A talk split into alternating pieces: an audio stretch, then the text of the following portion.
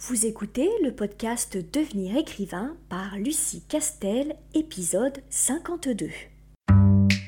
Bienvenue sur Devenir écrivain, le podcast pour démarrer et réussir votre carrière d'écrivain. Et maintenant, retrouvez votre animatrice Lucie Castel, autrice publiée à l'international, formatrice et conférencière.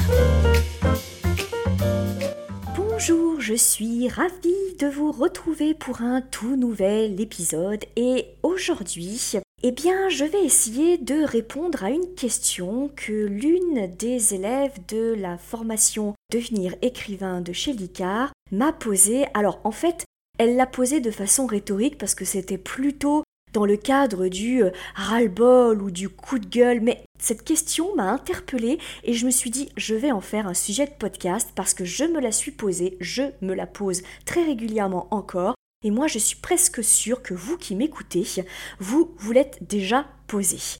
Alors cette question-là, c'est quand est-ce que l'écriture devient plus facile? Quand est-ce qu'écrire devient plus facile? Et là, ben malheureusement, j'ai envie de vous dire, si je suis parfaitement honnête, jamais. Et je vais vous expliquer pourquoi. Parce que le gros gros problème, c'est que lorsqu'on est au début de sa carrière et qu'on connaît pas grand-chose ni à l'environnement, ni à ce que représente le métier euh, d'auteur, euh, ni à tout ce qui l'implique, etc. Bref, on est comme moi j'étais euh, quand j'ai démarré, c'est-à-dire très naïve. Je pense que vous l'êtes beaucoup moins que moi et vous êtes beaucoup moins innocent que moi je pouvais l'être et je l'espère parce que ça vous évitera de faire les bêtises que moi j'ai faites lorsque j'ai démarré. Mais même si du coup on va vers des désillusions, qu'on a du mal à finir son premier texte, qu'on se dit qu'on va jamais réussir à terminer son premier roman, et que lorsque on l'aura terminé, on sera évidemment persuadé qu'il est nul, et même si on n'est pas persuadé qu'il est nul, on va même pas savoir à qui est-ce qu'on va l'envoyer. Et quand on va recevoir des lettres de refus, on ne saura pas quoi faire de ces lettres de refus. Et en plus, au début, quand on démarre sa carrière, tout notre entourage quasiment, dans la grosse majorité, bien sûr je sais qu'il y a des exceptions, mais dans la grosse majorité, les gens ont tendance à nous dire dans notre entourage que l'écriture, oui, bah c'est un hobby, en fait, c'est comme faire du patin à glace ou du patin en roulette, je sais pas ce que j'ai avec le patin d'ailleurs, mais voilà, c'est du hobby, donc euh, il ne faut pas y mettre non plus trop d'affect, ça marche, c'est bien, ça marche pas, c'est pas non plus catastrophique, mais nous, on sait que c'est catastrophique si ça marche pas, parce que quand on est écrivain viscéralement, c'est ce qu'on a envie de faire et on a envie de faire ça tout le temps et d'en faire notre, notre métier. Donc on en est à ce stade-là et donc c'est compliqué, c'est difficile, il faut qu'on aille chercher l'information. Et en même temps, les formations qui sont complètes, elles sont payantes, mais on n'a pas beaucoup d'argent bah, parce qu'encore une fois, on ne vit pas de sa plume, donc on a un travail généralement alimentaire à côté. C'est assez compliqué de faire comprendre aux conjoints ou aux parents qu'on a besoin de mettre un peu cet argent dans les formations pour pouvoir nous aider. Les formations qui sont gratuites, encore faut-il savoir les trouver. Elles sont évidemment moins complètes, c'est normal. Tout ça est très difficile et très compliqué et vraiment on a l'impression qu'on va qu'on ne va jamais réussir à gravir cette montagne et que et que jamais personne ne se penchera sur notre écriture et que jamais personne nous dira waouh c'est vraiment sympa ce que tu écris il y a vraiment du potentiel j'ai vraiment envie de travailler avec toi et on se dit, mais quand j'aurai signé avec un éditeur, quand je verrai mon livre dans les rayons d'une grande librairie ou d'une moyenne librairie, ou voire même dans les centres commerciaux, lorsque je verrai de longues files d'attente de lecteurs qui viennent me voir moi et personne d'autre pour parler de mon livre et pas d'un autre livre, et qui attendent que je leur signe le livre, eh bien tout sera beau, tout sera magnifique et ce sera facile et j'enchaînerai les, euh, les livres et ce sera un véritable bonheur, une félicité perpétuelle. Des clous ça n'arrivera pas. Et je pense que si on posait la question à Musso ou à Noton, enfin Noton, à la limite, on le sait parce qu'elle l'a déjà dit de nombreuses fois en interview, c'est pas comme ça que ça marche en fait. Et pourquoi? Eh ben, quand on démarre la carrière, petite carrière de départ, petit souci de départ. Et plus on a une grosse carrière, plus on a de gros soucis à l'arrivée. Tout simplement parce que je vais vous donner un exemple qui m'est assez personnel d'ailleurs, mais je pense que maintenant vous le savez un peu, hein, parce que j'ai tendance à vous raconter ma vie. Mais quand vous avez la chance qu'un best-seller vous tombe dessus, et que du coup l'un de vos romans marche vraiment du feu de Dieu, vous vous dites waouh, ça y est, là c'est bon, j'ai passé un stade, donc ça va être pour moi beaucoup plus facile de démarcher d'autres éditeurs si j'ai envie, ou de négocier une montée, une augmentation bien sûr de mes avaloirs auprès du même éditeur et de lui dire, bah éditeur, puisque mon livre a plutôt euh, vachement bien euh, marché, ce serait bien que le prochain qui va sortir, eh ben, tu mettes un peu plus de moyens sur la com, la mise en avant, etc., etc.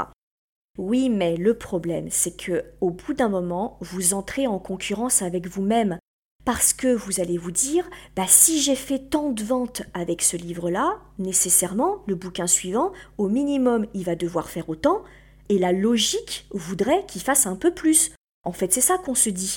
Si j'ai réussi à vendre beaucoup, ça veut dire que des lecteurs m'ont découvert, et quand je vais leur dire ah bah je sors un nouveau livre qui est dans le même genre littéraire, et bah du coup on se dit bah je vais fidéliser ce lectorat et donc au minimum je vais vendre pareil et comme on aura mis un peu plus de moyens sur la communication, bah je vais peut-être vendre un petit peu plus. Ouais, mais en fait ça ne marche jamais comme ça. Et vous pouvez vendre beaucoup beaucoup un livre et puis le bouquin suivant, bah vous vendez deux fois moins, voire parfois trois fois moins. Et vous ne savez pas pourquoi. Et alors là, c'est une catastrophe parce que du coup, vous culpabilisez et vous vous dites mais qu'est-ce que j'ai mal fait dans ce nouveau roman pour qu'il se vende moins, voire beaucoup moins que le précédent? Et quand vous écrivez le suivant, le troisième, vous vous mettez une pression de dingue parce que vous vous dites mon Dieu, mais si je ne retrouve pas mon volume de vente, mais ça veut dire quoi? Ça veut dire que c'était un accident, ça veut dire que en fait c'est une imposture, que les lecteurs ils m'ont découvert mais complètement par hasard et qu'en fait ils ont détesté mon livre qu'ils ont acheté? Donc du coup, plus jamais ils n'achèteront euh, mon livre, puisque la preuve, j'en ai vendu 100 euh, 000 exemplaires par exemple, et puis euh, celui d'après, j'en ai vendu 30 000 exemplaires. Donc ça veut dire qu'il y a 70 000 personnes qui ont été horriblement déçues par mon livre. Et là, je peux vous dire que, c'est, mais là, voilà, mais vous tombez au fond du trou, mais comme jamais vous avez été au fond du trou. Et là, il vous faut une énorme, une énorme volonté pour vous dire ce n'est pas ma faute. Parce qu'encore une fois, la loi du marché, elle a quelque chose de magique. Et qu'il y a des fois, votre roman correspond à une tendance, un phénomène de mode ou une envie qu'ont le lectorat et que bah, du coup bah, euh, vous correspondez à cette envie et là ça fait le buzz. Et le bouquin suivant, peut-être qu'il y aura moins cette envie, ou peut-être que cette histoire, la façon dont vous avez fait la couve, quand je dis vous, c'est évidemment l'équipe éditoriale et vous-même, mais la façon dont la couverture aura été faite, le titre, la quatrième de couve, bah, ça aura moins séduit. Et peut-être que le troisième livre, il fera beaucoup mieux que le premier, sauf que, que vous n'en savez rien. Alors bien sûr, au bout du neuvième bouquin, ça vous l'apprenez, parce que vous avez vécu des hauts, des bas, des re-hauts, des re-bas, des re-hauts. Donc vous savez qu'on ne peut jamais trop savoir. Bien sûr que plus vous avancez dans votre carrière et plus vos hauts sont hauts et, et moins vos bas sont bas. Évidemment, vous finissez par stabiliser votre lectorat. Mais il y a une phase où vous avez du mal à stabiliser. Et ça va être terrible parce que vous aurez connu le succès. Et comme vous aurez connu le succès, c'est très difficile de redescendre derrière parce que vous vous dites j'ai touché du doigt le succès, j'ai touché du doigt des cachets qui me permettent de vivre de ma plume, j'ai touché du doigt les longues files d'attente, etc. Et là je l'ai plus. Et en fait, euh, je pensais avoir fait quelque chose d'aussi bon que le précédent livre, voire même souvent mieux, parce que souvent les auteurs, euh, leur bouquin préféré, c'est celui qu'ils viennent d'écrire parce qu'ils euh, s'améliorent, ils améliorent leur technique, etc. Et du coup, vous, allez vraiment le, le, vivre très mal et surtout vous allez vous poser des questions à n'en plus finir alors qu'il n'y a pas de réponse et que vous ne trouverez pas les réponses. Parce qu'en fait, la réponse, c'est parce que bah des fois, certains de vos livres vont marcher du feu de Dieu, le bouquin suivant beaucoup moins, le bouquin d'après beaucoup plus. Parfois, vous allez avoir une traversée du désert, vos 3-4 bouquins d'affilée vont avoir des ventes un peu bof, et alors après, vous décollez, et là, tous vos livres, à chaque fois, vous vendez beaucoup plus vos livres. Vous n'avez aucun contrôle là-dessus. Et ce que je veux dire, c'est que non, ça ne devient pas plus facile, l'écriture ne devient pas plus facile à mesure qu'on cumule les manuscrits et à mesure qu'on cumule les succès. Bien sûr, très clairement, plus vous écrivez des livres et plus la technique vous est facile, plus vous connaissez vos forces, plus vous connaissez vos faiblesses, plus vous connaissez votre équipe et donc évidemment le travail sur votre livre, normalement en tout cas, il est beaucoup plus fluide, vous écrivez plus rapidement, vous vous connaissez bien, vous savez détecter euh, vos phases de, blocage, vous savez les débloquer, vous connaissez, vous maîtrisez bien le genre, donc bien sûr que la technique, elle devient plus facile. Ça, c'est certain. Mais le métier d'écriture et le challenge qu'on se fait à chaque nouveau livre ne devient pas plus facile parce que vous avez du succès. Et puis, euh, il faut aussi euh, ne pas oublier euh, quelque chose de très important, c'est que lorsque vous avez un éditeur avec lequel vous travaillez et que vous avez fait deux trois buzz d'affilée où vous vendez très bien, c'est compliqué de le regarder en face hein, quand vous avez des flops consécutifs, quand bien même, et là je vous renvoie à mon épisode de podcast sur les fausses idées véhiculées par certains éditeurs, il faut pas culpabiliser, c'est pas parce que l'un de vos livres fait un flop que c'est votre faute. Ça vient d'une combinaison de circonstances que personne n'est en capacité d'expliquer ou de prévoir en amont. Bah ce serait trop facile parce que si on les savait et si on savait comment faire pour faire à chaque fois un best-seller, tous les livres seraient des best-sellers. Donc même les éditeurs qui après coup vous disent "Oh, on aurait dû faire ci, on aurait dû faire ça", etc. C'est un peu un peu hypocrite parce que vous avez un petit peu envie de leur dire bah si vous le saviez pourquoi on l'a pas fait dès le départ avant la publication du roman. Donc en fait, toutes les explications a posteriori ne valent rien. Donc quand on essaye d'expliquer le succès de Fifty Shades, le succès de Twilight a posteriori, ça ne vaut rien. Parce que si on avait vraiment la méthode, eh bien bien sûr on l'appliquerait à chaque fois, les éditeurs ils sont pas stupides. Hein. Ne culpabilisez pas, mais vous allez culpabiliser. Et si vous tombez sur des éditeurs, et heureusement ils sont peu nombreux, des éditeurs un peu moins délicats, certains vont essayer de vous faire culpabiliser. Mais ça, c'est sur le papier. En vrai, vous êtes un artiste, vous avez une sensibilité qui est un peu plus exacerbée que la moyenne, souvent, et donc vous allez le prendre pour vous-même. Ça ne devient jamais facile d'écrire. Comme tous les métiers artistiques qu'on fait avec passion et qu'on fait avec honnêteté et authenticité, eh bien c'est nos tripes qu'on met sur, euh, sur les romans. C'est difficile quand on prend une critique négative parce que on mène nos tripes et qu'on la fait le plus, euh, le plus honnêtement possible. Alors parfois on passe à côté, parfois euh, le bouquin est raté et parfois on a cru qu'on avait bien géré l'action, bien géré les personnages et en fait on est complètement passé à côté. On ne l'a pas fait exprès, on, a travaillé euh, du mieux qu'on pouvait mais on n'avait peut-être pas la bonne méthode, on n'avait peut-être pas la bonne technique, mais on a fait du mieux qu'on pouvait. Et donc à chaque fois c'est des, coups de poignard qu'on prend mais qu'on prend pour nous et il faut s'endurcir, il faut réussir à prendre du recul et de se dire il faut pas que j'en fasse une affaire personnelle.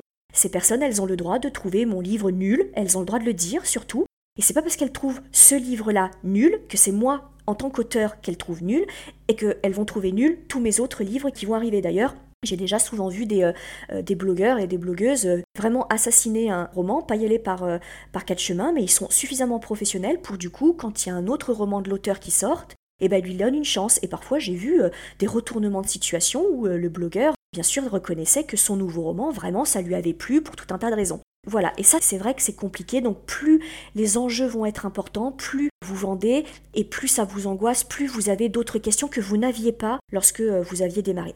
Du coup, comment essayer de faire en sorte de rendre quand même cette écriture la moins douloureuse et stressante et angoissante possible Il y a quand même des petits trucs et astuces. Je dirais que la première astuce, c'est de vous former. Blindez-vous.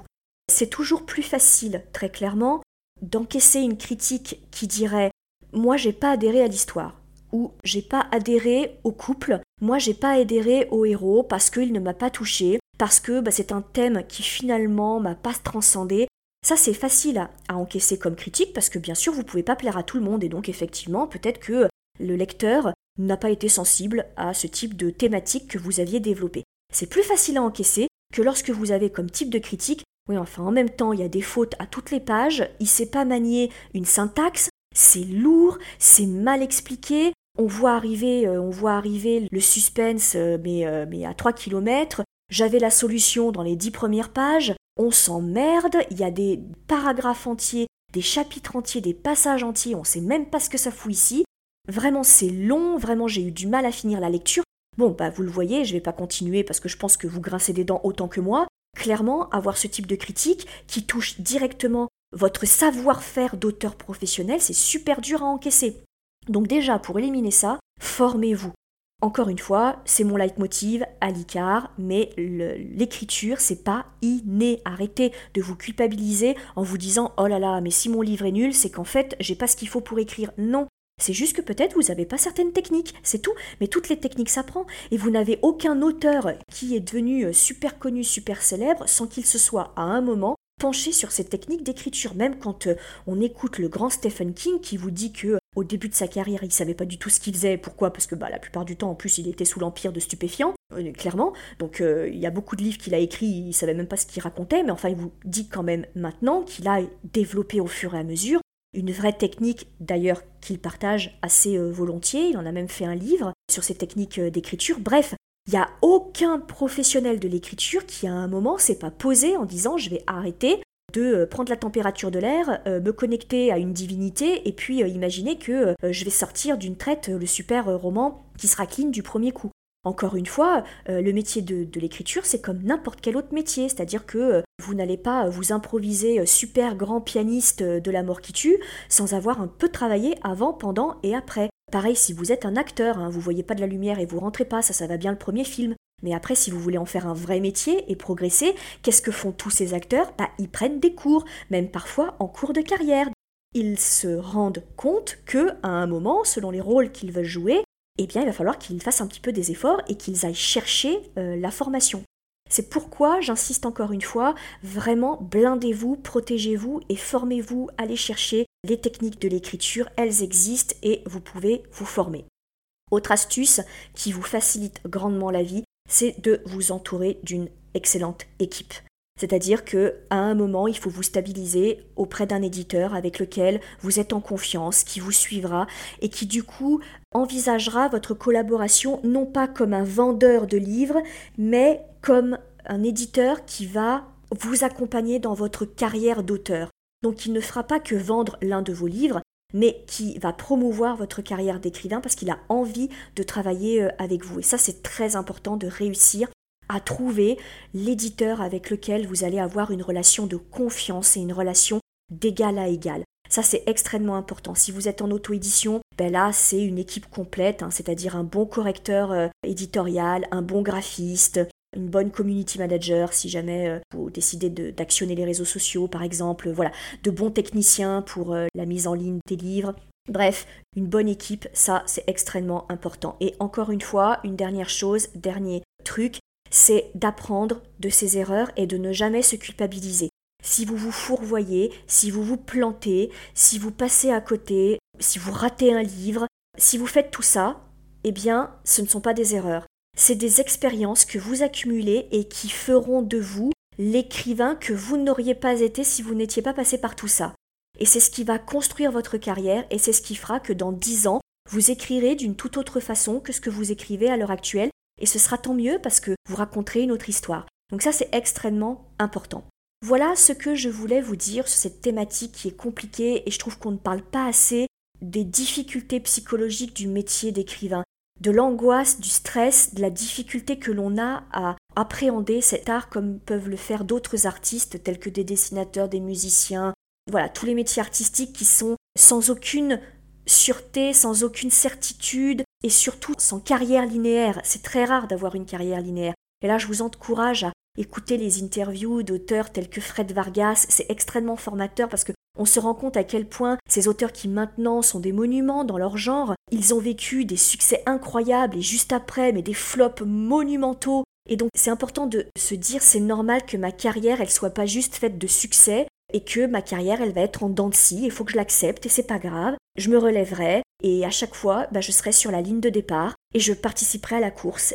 Et peu importe si je la gagne ou si je la perds, si je la finis ou pas, mais à chaque fois je repars sur la ligne et on ne sait jamais ce qui va se passer à l'arrivée, donc ça vaut le coup de le tenter. Voilà ce que je voulais vous raconter sur ce sujet très délicat. Je vous remercie encore une fois de m'écouter et de me faire confiance. Je vous encourage à nous laisser des petits mots sur notre chaîne de podcast et aussi à en parler autour de vous pour nous donner plus de lisibilité. Et je vous encourage aussi à vous inscrire à notre newsletter qui vous permet tous les vendredis bah, d'avoir des petites ressources gratuites des trucs et astuces sur le métier d'écrivain et sur l'art de l'écriture et surtout ça nous permet de récupérer auprès de vous des idées pour des prochains podcasts. Et bien entendu, c'est avec grand plaisir que je vous retrouve très très vite. Vous voulez devenir écrivain? Inscrivez-vous à notre newsletter et recevez en cadeau notre modèle de fiche de personnage ultra complète. Chaque semaine, découvrez nos conseils et une bonne dose de motivation. Rendez-vous sur licar.fr, l i c a r e.